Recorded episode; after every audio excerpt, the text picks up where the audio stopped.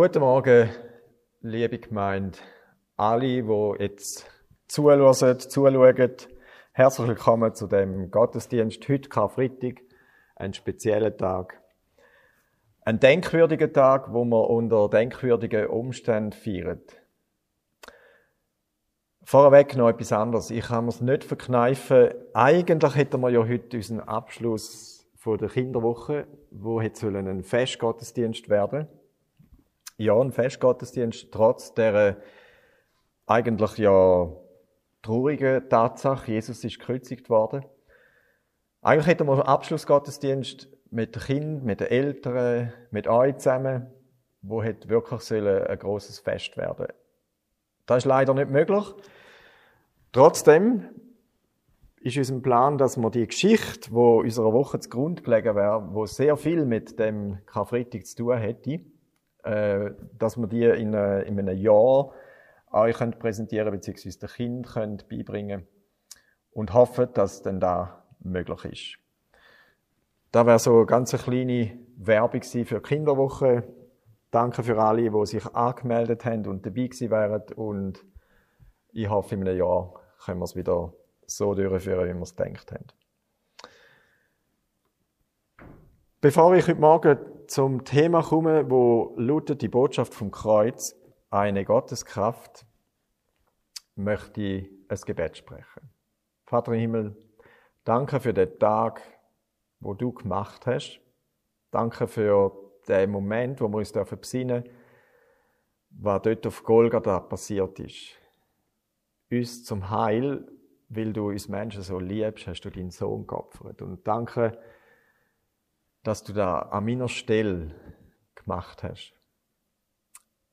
Ja, wer da kann begreifen, nur ansatzweise kann begreifen, der darf sich glücklich nennen, der darf sich, der weiß sich reich beschenkt. Und ich bitte darum, dass wir deine, die Botschaft dürfen äh, ganz neu verstehen, tiefer verstehen und dass da etwas macht mit unserem Leben. Auch in der Beziehung zu dir. Ich bete dir an. Amen.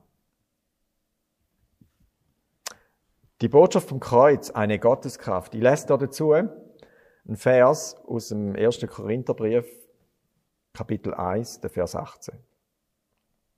Dort schreibt der Paulus, mit der Botschaft vom Kreuz ist es nämlich so. In den Augen derer, die verloren gehen, ist sie etwas völlig Unsinniges. Für uns aber, die wir gerettet werden, ist sie der Inbegriff von Gottes Kraft. Bevor ich auf den eigentlichen Vers Bezug nehme, nehme ich uns mit auf eine Reise zurück zu den Jüngern, dort mal am Tag vor dem Sabbat, am Rüsttag. Ich versuche mich in die Lage der Jünger bitte oder gerade unmittelbar nach der Kreuzigung zu versetzen. Sie, wo doch drei Jahre lang unterwegs waren mit ihm, haben viel Zeichen und Wunder erlebt. Immer wieder hat Jesus von, vom Kommen von seinem Reich geredet, von seinem Leidensweg, von seinem Sterben. Noch präziser, dass er gekreuzigt wird werden. Dann hat er davon geredet, dass er irgendwie eine bestimmte Zeit wird begraben sein. Und dann hat er auch davon geredet, dass er wieder wird auferstehen. Und da mehrmals. Und da bis unmittelbar vor seiner Kreuzigung an. Aus der Sicht der Jünger ist Jesus dort mal die Hoffnung in Bezug auf die Herrschaft der damaligen Zeit. Rom hat doch das gelobte Land diktiert und Jesus hat zu dieser Besatzung endlich ein Ende machen und ein neues Reich äh, ausrufen, von dem er dann der König hätte werden.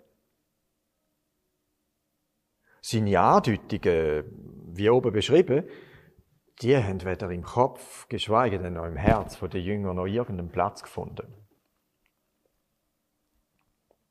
Ob schon sich auch Kurzprophetie eine nach der anderen, wo Jesus in der Gegenwart der Jünger und nicht selten gerade sie selber betreffend gemacht haben und die haben sich unmittelbar erfüllt, ist für sie der Gedanke, dass er am Sterben näher sein könnte, als dass er einen Thron besteigen würde, undenkbar gewesen. Also wenn ich von Kurzprophetie rede, dann meine ich zum Beispiel, dass Jesus am Tisch beim letzten Abendmahl noch gesagt hat, da sitzt einer da, der wird mich verraten. Und noch Minuten später, nachdem sich alle angeschaut haben, haben gesagt, ja, also ich doch nicht, du wohl auch nicht, und du auch nicht, oder? Hat sich herausgestellt, doch, da sitzt tatsächlich einer. Oder wenn ich denke an Petrus, wo Jesus wieder einmal mehr vom Sterben geredet hat, hat der Petrus gesagt, also, für da würde ich dann noch mit dir in den Tod gehen, wenn das so weit kommen. Also, da wird sicher nicht passieren. Und Jesus ihm sagt, Petrus, der Hahn wird nicht kreien am Morgen, bevor du mich nicht dreimal verleugnet hast. Alles Sachen, die er vorausgesagt hat, sind kurz später darauf aber eingetroffen.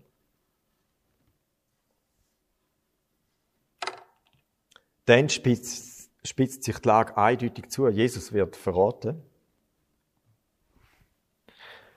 Dann wird er verhört und er wird verurteilt. Zum Tod verurteilt, zum Tod am Kreuz. Mittlerweile sind wir schon auf dem Weg Richtung Hügel Golgatha. Und in dem riesen Begleittross, wo dem Schauspiel beigewohnt hat, sind auch die Jünger gewesen.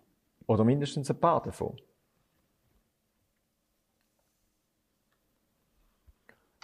Die Stimmung hat sich von Stunde zu Stunde verdunkelt, im sprichwörtlichen Sinn, bisher sogar zum realen Sinn, weil die Sonne sich noch verfinstert hat für drei Stunden. Und am Schluss stirbt Jesus an dem Kreuz. Kärglich. Erbärmlich. Und für die, die Jünger ist eine Welt zusammengebrochen. Was jetzt? Wo Jesus gestorben ist, ist irgendwo auch noch gerade ihre Hoffnung gestorben. Wir haben alles auf die Karte gesetzt. Und jetzt stirbt er uns weg.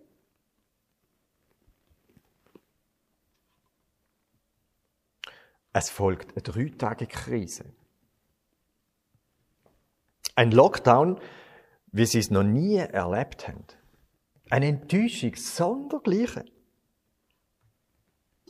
Bisher zum Gefühl, dem Führer irgendwie auf den Leim gegangen zu sein. Nicht nur auf Kurzarbeit gesetzt, nein, fristlos entlassen. Fristlos. Verloren in drei Jahren. Der einzige Trost, wenn es denn einer ist, die paar, die, die paar zugegebenermaßen sehr spezielle Sachen, die wir mit dem Jesus erlebt haben, da, da, da können wir auch nicht mehr aus unseren Gedanken auswischen, aber er ist trotzdem gestorben. Er ist jetzt trotzdem nicht mehr da. Aus Angst vor den Juden, dass ihnen als seine Anhänger Ähnliches oder sogar Gleiches könnte passieren, haben sie sich verschanzt, haben sie sich versteckt, haben sich eingeschlossen. Über Sinn und Unsinn vom Leben nachdenkt. Zu allem Elend her kursieren plötzlich noch so Verschwörungstheorien. Da kommen zum Beispiel Frauen, die ihnen wohl bekannt sind, und erzählen, am dritten Tag tut jetzt ist der Jesus im Fall wieder auferstanden. Oder die zwei Jünger, die auf Emmaus gewandert sind, kommen von dort zurück, schneller, als dass sie dort angelaufen sind und haben gesagt, hey, hey, weißt du was, der Jesus ist auferstanden. Jetzt hört doch auf. Hört doch auf, so Blödsinn zu erzählen. Als da nicht schon genug gewesen wäre, es kommt noch dicker. Plötzlich kursiert in der Stadt das Gerücht, mehr hätten den Jesus als Toten noch gestohlen aus dem Grab. Drum sind er nicht mehr dort. Also, ihr mal hört auf.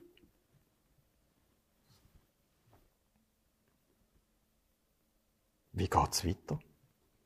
Wie kommen wir aus dem Loch wieder raus? Haben wir überhaupt noch Zukunft? Ich kann mir vorstellen, da ist schwer atmende Luft in dem Raum hinein. Da hocken doch elf, elf zu Tode Betrübte und probieren sich irgendwie gegenseitig Mut zu machen. Ein Ding der Unmöglichkeit.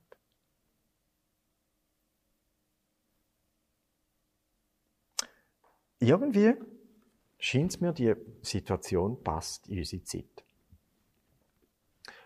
Ich würde jetzt nie behaupten, alle Menschen sind jetzt zu Tode betrübt, aus welchem Grund auch immer. Aber ich würde behaupten, dass unseren jetzigen Umstand viele Menschen an einen Ort von ihrem Empfinden gebracht haben, wo sie sich vielleicht noch selten gesehen haben.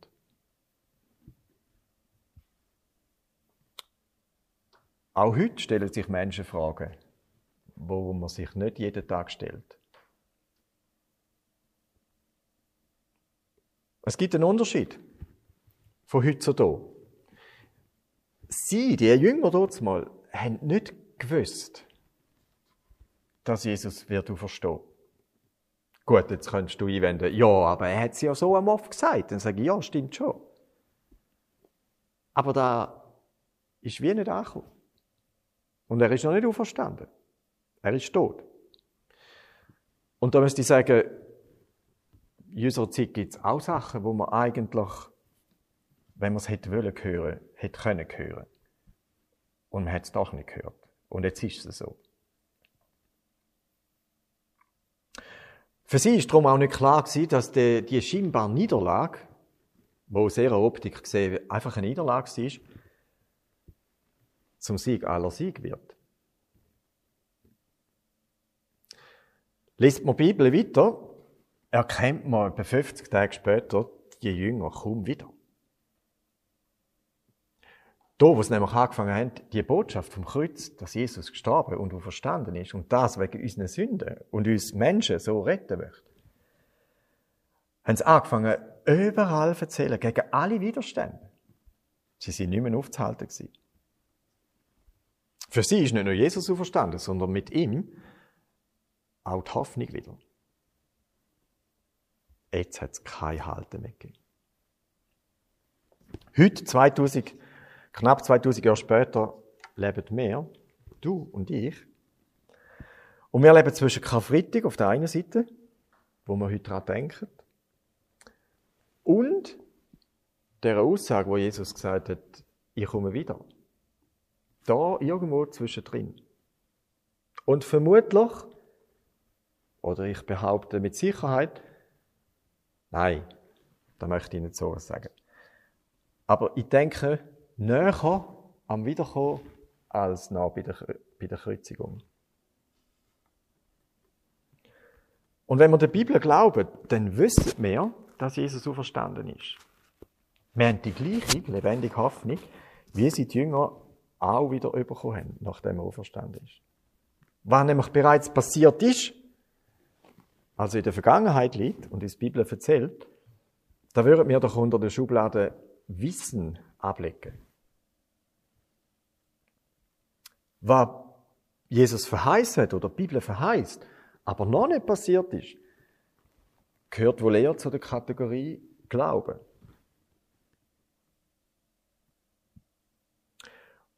Und der Glaube an den Jesus, wo selber Botschaft vom Kreuz beurkundet, so wie es in dem Vers im Korintherbrief heißt, wird und will sich als Gottes Kraft in der Gegenwart genauso wie in der Zukunft in dem und in meinem Leben erweisen. Und wie da praktisch könnte aussehen, würde ich euch an einer Illustration von einem Flaschenzug zeigen. Ich gehe mal davon aus, dass viele von euch, oder vielleicht sogar alle, eine Vorstellung haben von einem Flaschenzug. Ist an und für sich etwas simpel Einfaches. Es ist eine rein mechanische Konstruktion,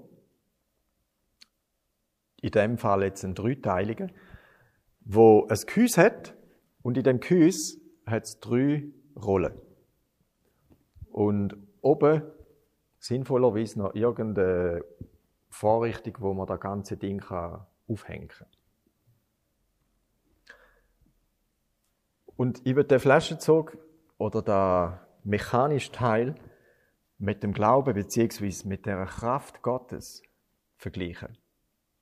Wobei jeder Vergleich hinkt, gell? Da ist und bleibt so. Weil der Teil an und für sich, in sich selber, hat keine Kraft. Also da hat es nicht irgendwie kein Motor drin, auch nicht irgendwie äh, ein Federmechanismus, wo, wenn man Fürsche drüllt, dann geht es selbstständig wieder retour oder so etwas. Das hat selber eigentlich keine Kraft. Aber, und das ist wie geheimnisvoll, wenn man das Teil richtig einsetzt, dann hat das Wirkung. Und wie das mit dieser Wirkung, was das mit dieser Wirkung auf sich hat, das wird ich euch im nächsten Bild erklären.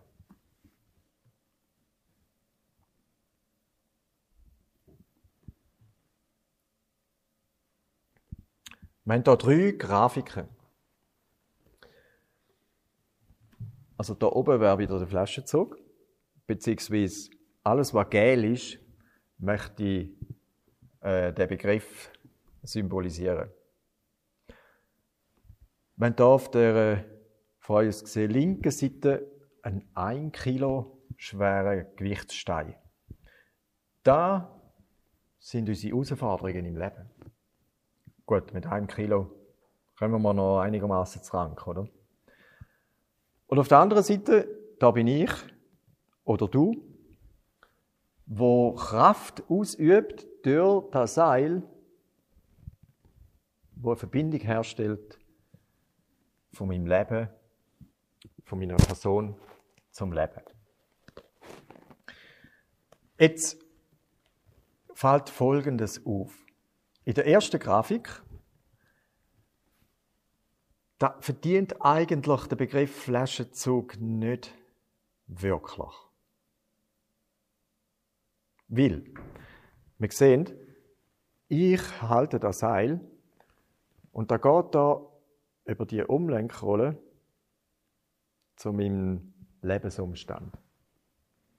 Also, anstatt dem Flaschenzug sagen, würde ich dem eher einfach, das ist eine Umlenkung, sagen. Selbst wenn da Gott ist, fällt mir Folgendes auf. Meine Beziehung, wo dir das Seil symbolisiert wird, ist nämlich direkt an meiner Situation anknüpft. Ja, ist denn da nicht logisch? Also ich meine, meine Lebensumstände haben ja wohl etwas mit meinem Leben zu tun. Ja, natürlich. Das ist schon logisch. Aber es ist schwer vorstellbar, wie soll, ausser dass eine Richtungsänderung erzeugt wird, wächst dieser Umlenkung, wie soll denn die Rolle da oben irgendwie äh, Wirkung haben?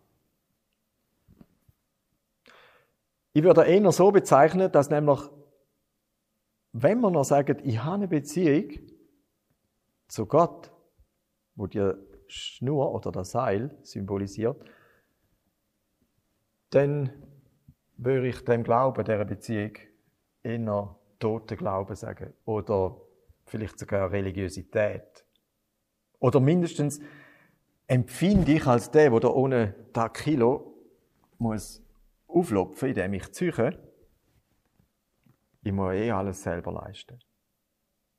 Und irgendwie macht in der Glaube wenig bis fast gar keinen Sinn, wenn er überhaupt Sinn macht. Also dann verstehe ich, dann verstehe ich, wenn Menschen sagen, du mit dem Christsein und mit dem Gott, das ist einfach eine mühsame Sache. Ich will zu der Grafik 2 kommen. Ein von den markanten Unterschied gegenüber der Grafik 1 ist da.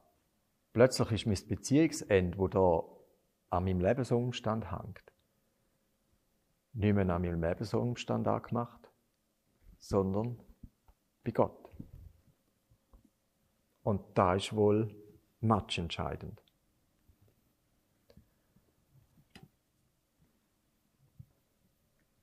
Ich hatte die gleiche Herausforderung, immer noch 1 Kilo. Gut, ich möchte vielleicht auch 5 oder 10 Kilo. Noch locker lopfen.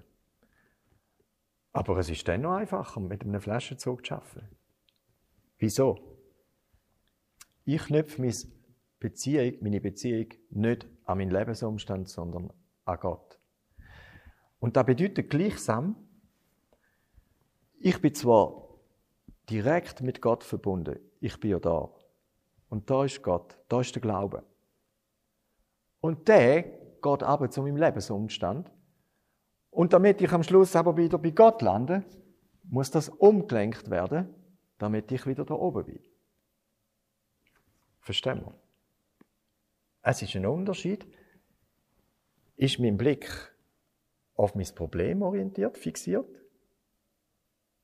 Oder habe ich in meinem Blick Gott und indirekt mein Problem, mein Umstand, meine Herausforderungen? Und das bedeutet in der Praxis, der gleiche Umstand, die gleichen Schwierigkeiten, die ich jetzt erlebe, wiegen plötzlich vom Empfinden her nur noch halb so schwer. Obwohl sie eigentlich genau gleich schwer sind. Das bedeutet, das heisst, wenn ich zwei Rollen in den Zug mache, Einmal da oben, einmal da unten. Und das Ende bei Gott angeknüpft ist, dann entfaltet der Flaschenzug eine geheimnisvolle Wirkung. Also ich bediene entweder mit halber Kraft das doppelte Gewicht oder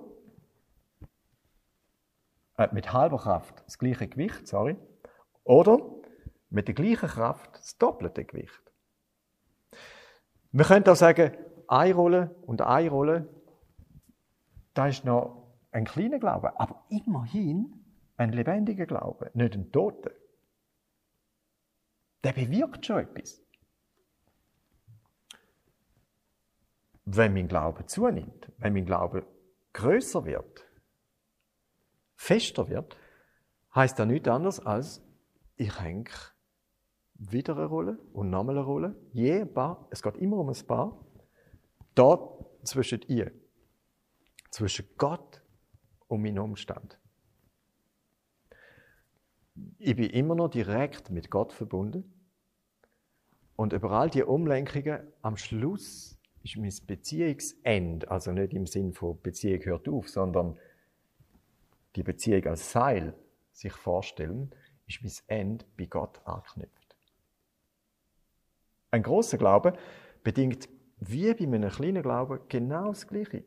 Ich bin auf Gott fokussiert und die Sache zwischen Gott und meinem Lebensumstand ist wie ein Nebenschauplatz. In dem Fall weckt der Kilo plötzlich nur noch 250 Gramm für mein Empfinden, weil sich die Last oder der Energiebedarf, um das Gleichgewicht zu heben, wieder einmal halbiert hat. Oder andersrum gesagt, ich könnte mit der gleichen Kraft die doppelte Last, die doppelt schwierige Situation aushalten, ertragen. Nicht, weil ich stärker geworden bin, sondern wegen der geheimnisvollen Wirkung von dem Flaschenzug.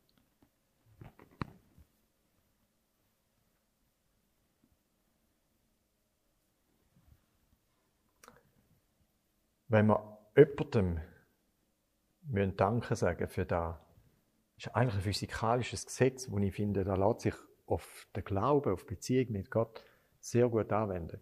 Wenn wir jemandem Danke sagen dann ist es Gott. Es ist nicht, natürlich hat einmal irgendein ein schlauer Kopf herausgefunden, dass da im technischen Bereich tatsächlich äh, eine, phänomenale Erfindung ist. Aber der Urheber vor all dem, dass es überhaupt die Botschaft vom Kreuz gibt und dass wir überhaupt dürfen Glauben, anfangen glauben, dass uns durch Gnade die Augen geöffnet worden sind, für die absolut einmalig tiefe Wahrheit, da müssen wir Gott verdanken.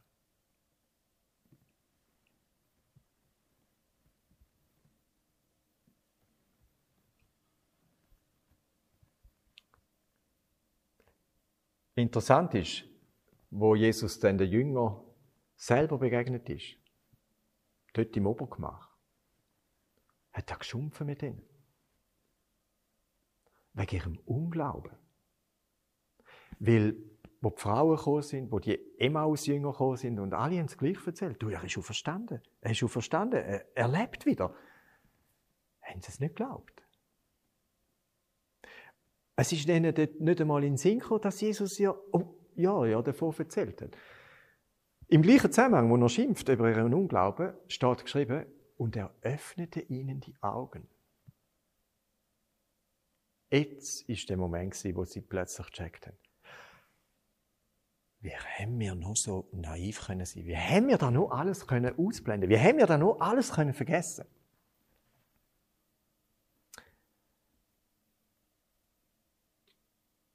Ich ermutige uns, im Hinblick auf das, wo Jesus verheißen hat, aber noch nicht gekommen ist, noch nicht passiert ist, dass man nicht gleich handelt wie die Jünger und denkt, ja, kann das sein? Hat Jesus wirklich noch im Griff? Du, ist meine Lebenssituation bei ihm auch noch auf dem Radar? Und dass er wiederkommt. Und all das. Glauben wir dem?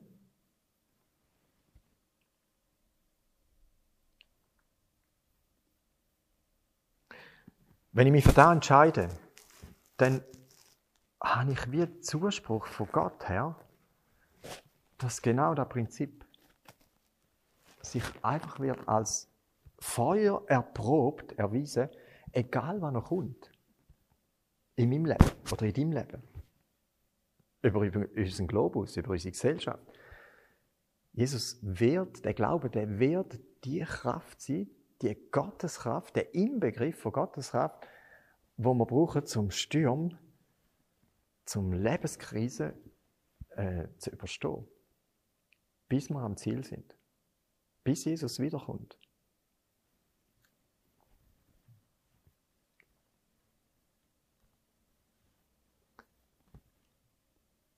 In dieser Hinsicht schließe ich mich am Credo von Paulus an. Er schreibt der Römer, ich schäme mich für das Evangelium nicht. Warum? Denn es ist eine Kraft Gottes, wo selig macht alle, die daran glauben. Drum, Karfreitag. Jesus stirbt am Kreuz für eine ganze Menschheit, ladet die ganze sündische Schuld, Sündenlast auf seine Schultern und er lebt für, sag ich einmal, drei Stunden. Es trennt sie von seinem Vater. Diese Botschaft ist es, wo wir bis heute den Menschen sollen und dürfen verkündigen. Wenn Menschen, wie gerade jetzt, in Not geraten, plötzlich anfangen, wesentliche Fragen zu stellen, als üblich, und in einer Denk unter denkwürdigen Umständen der wohl denkwürdigste Viertig begönnt, Karfreitag. Dann sind wir aufgefordert, die Botschaft vom Kreuz aller Kreatur zu verkündigen. Die Frage ist, hilfst du mit? Gehörst du zu denen, die jetzt in deinem Umfeld, in deiner vielleicht kleinen Welt, den Menschen die Hoffnung, die die Jünger kurzfristig verloren haben. Und durch die Verstehung, Begegnung mit dem Auferstandenen wieder gewonnen haben, hilfst du mit, an Menschen, äh, die Hoffnung Menschen zu bringen, die vielleicht jetzt ziemlich hoffnungslos sind. Was für ein Vorrecht, was für ein Freudentag kann der traurig viertig werden, wenn es dazu führt, dass Menschen der Jesus dürfen kennenlernen. Der kreuzigt und auferstandene Jesus. Und was für eine Freude, wenn ich darf teilhaben oder wenn ich darf mithelfen, dass die Botschaft weiter verbreitet wird. Amen. Vater im Himmel, ich möchte dir Danke sagen, dass du uns deine Liebe auf so eindrückliche Art und Weise gezeigt hast. Es gibt nichts, wo die übertrifft. Und es gibt auch nicht wirklich etwas, wo die in Abrede stellen kann. Es gibt zu viele Züge, wo bis heute verkündet, Jesus ist zwar gestorben, aber er ist auch wieder auferstanden. Bete darum, dass wir den Glauben als eine geheimnisvolle Kraft dürfen erleben, mehr und mehr, dass, unsere, dass unser Flaschenzug an Rollen zunimmt, dass wir bei dir festgeknüpft sind, nicht an unserem Lebensumstand. Ich segne alle in deinem teuren Namen und wünsche uns gute Begegnungen, die letztendlich dort führen, dass Menschen das Evangelium hören. Ich lobe dich. Amen.